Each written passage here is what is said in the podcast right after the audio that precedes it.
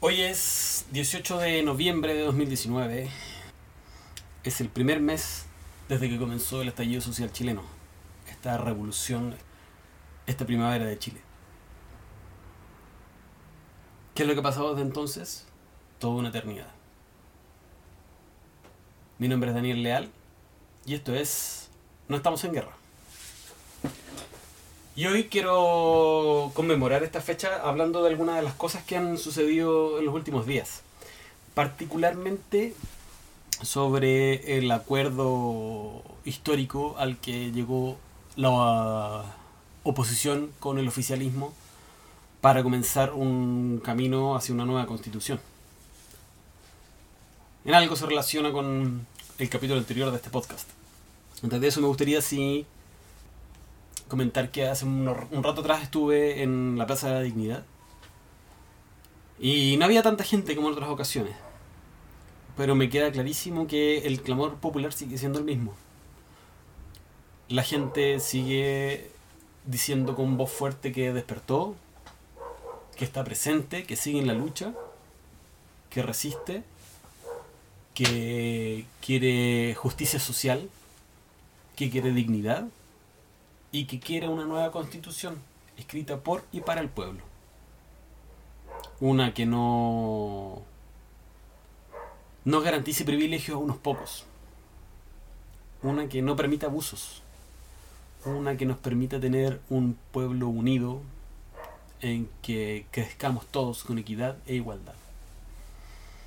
Dicho estas palabras, me gustaría conversar sobre algunas de las cosas, bueno, conversar es un poco mucho si estoy yo solo, eh, monologar acerca de algunas de las, de las cosas que, que salieron del acuerdo del día jueves pasado y sobre las cuales tengo algunas reflexiones que son bien personales, ¿ah? a pesar de que algunas van a tocar aspectos jurídicos yo no soy constitucionalista y puede que me carrilee un montón ahora, porque estamos en, el, en, la época ya no de la norma concreta, sino que de empezar a escribir una nueva. Así que advierto que no estoy opinando como constitucionalista, sino que estoy usando mi formación en derecho para expresar una opinión personal. Eh, en primer lugar, eh, una de las cosas que más ha criticado el acuerdo de la semana pasada hablemos en términos macro, es que eh, se adoptó solo por lo mismo de siempre, por los parlamentarios. Y que los parlamentarios de la oposición aceptaron juntarse, reunirse en la mesa con los parlamentarios de gobierno, a pesar de que desde este sector no ha habido una condena expresa a las violaciones de los derechos humanos.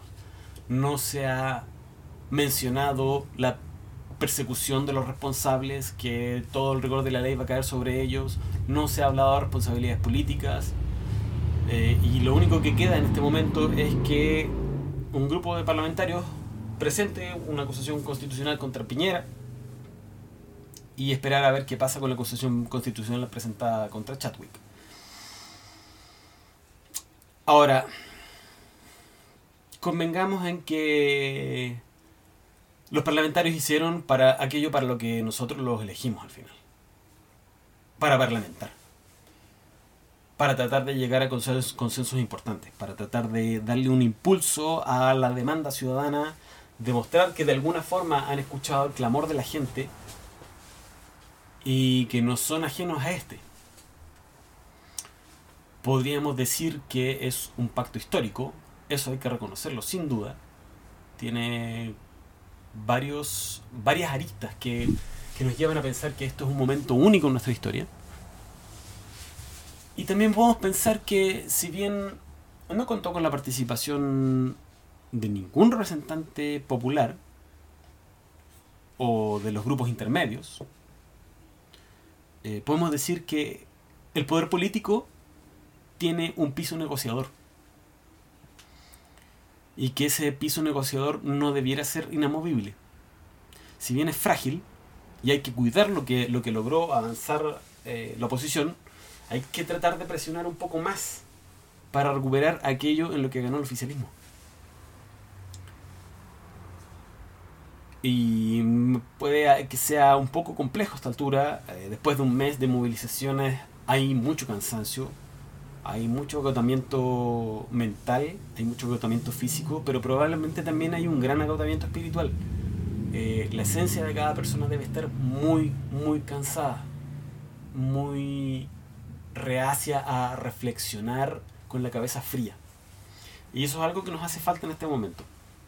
Como bajar un poco las pulsaciones eh, y tratar de, de determinar cuál es el piso que tiene cada uno y qué está dispuesto a ceder para construir un Chile que nos represente a todos. Y cuando digo a todos, y a todas, por supuesto, me refiero a la persona más humilde, a la persona más pobre y a la persona más rica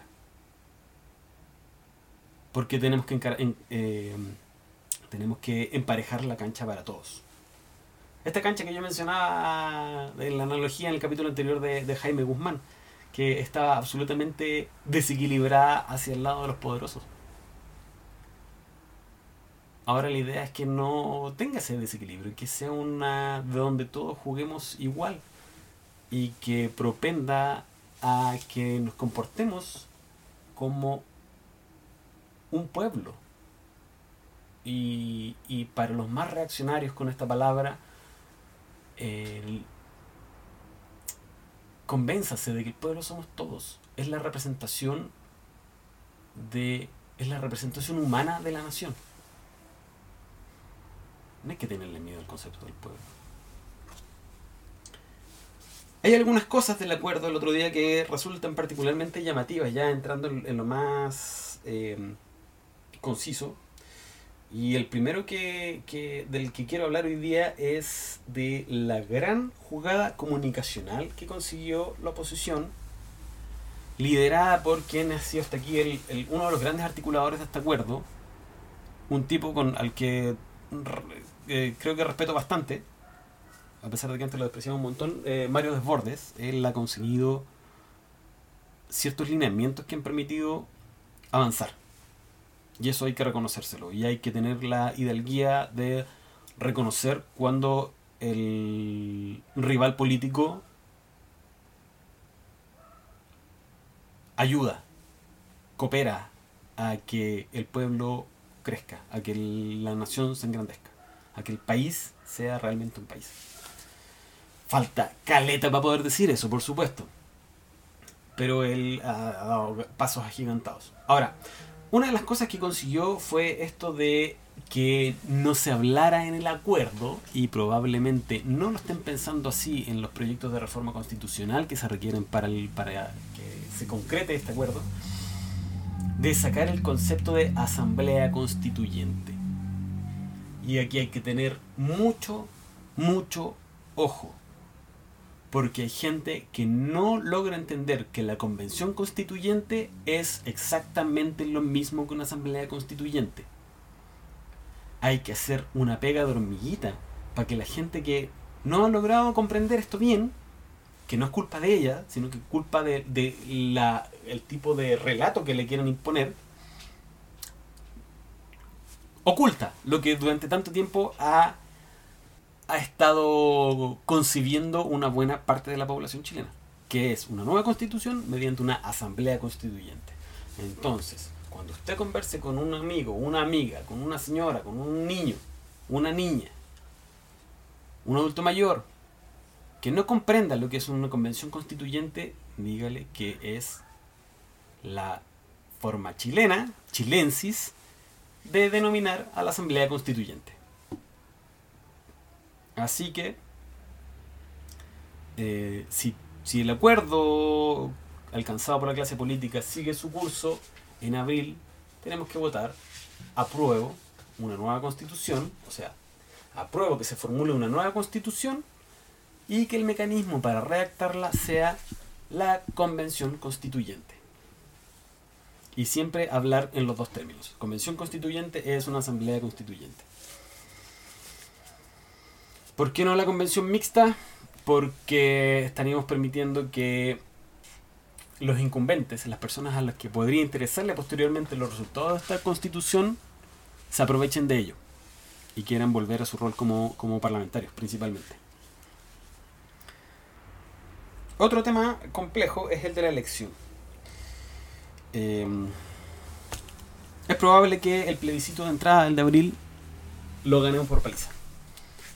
Sobre todo si seguimos presionando para mejorar el acuerdo. Idealmente, recuperar el nombre de Asamblea Constituyente y conversar otros temas, sobre los que voy a hablar un poquito más adelante. o sea, más adelante, tío, porque el tema de la elección es un tema complejo. El sistema proporcional que se ideó para poder elegir a nuestros, parlamentarios ha permitido una más amplia representación política de la ciudadanía en el Parlamento, pero tiene sus bemoles. Y uno de los principales bemoles es que los que están más beneficiados con esto son los mismos partidos políticos. Entonces hay que ver cuáles van a ser estos partidos políticos que se la jueguen por incorporar dentro de sus listas a los ciudadanos que estemos interesados en participar del proceso ya sean como representantes de la sociedad civil o ya sea que seamos individuos que de alguna u otra forma podamos representar la voz de una buena parte de la población. Cosa de la cual hay que convencerlos también durante el proceso eleccionario. Ojalá se encuentren mecanismos que nos permitan tener la más alta representación de todos los sectores de nuestra sociedad, incluyendo principalmente a las mujeres, que son más de la mitad de la población y de la ciudadanía, y a las, a las etnias originarias, a los, a los colectivos LGTBI, a los adultos mayores, mucha gente que podría estar subrepresentada y eso no, no, no podría ser eh, aceptable. El otro tema, y yo creo que es uno de los temazos, es el de el del quórum. Y sobre el quórum me tenía algunas algunas reflexiones que no tal vez no me conducieron a ninguna parte. Eh,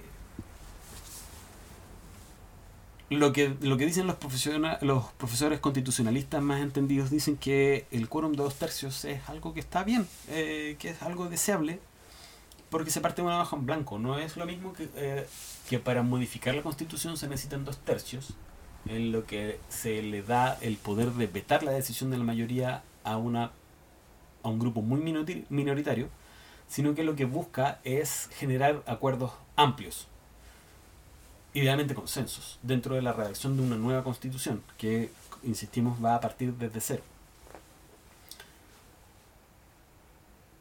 Suena bien, suena atendible. Claro, ¿por qué dos tercios y no tres quintos, por ejemplo? Que es otro quórum alto y que también permite generar consensos con menos trabas.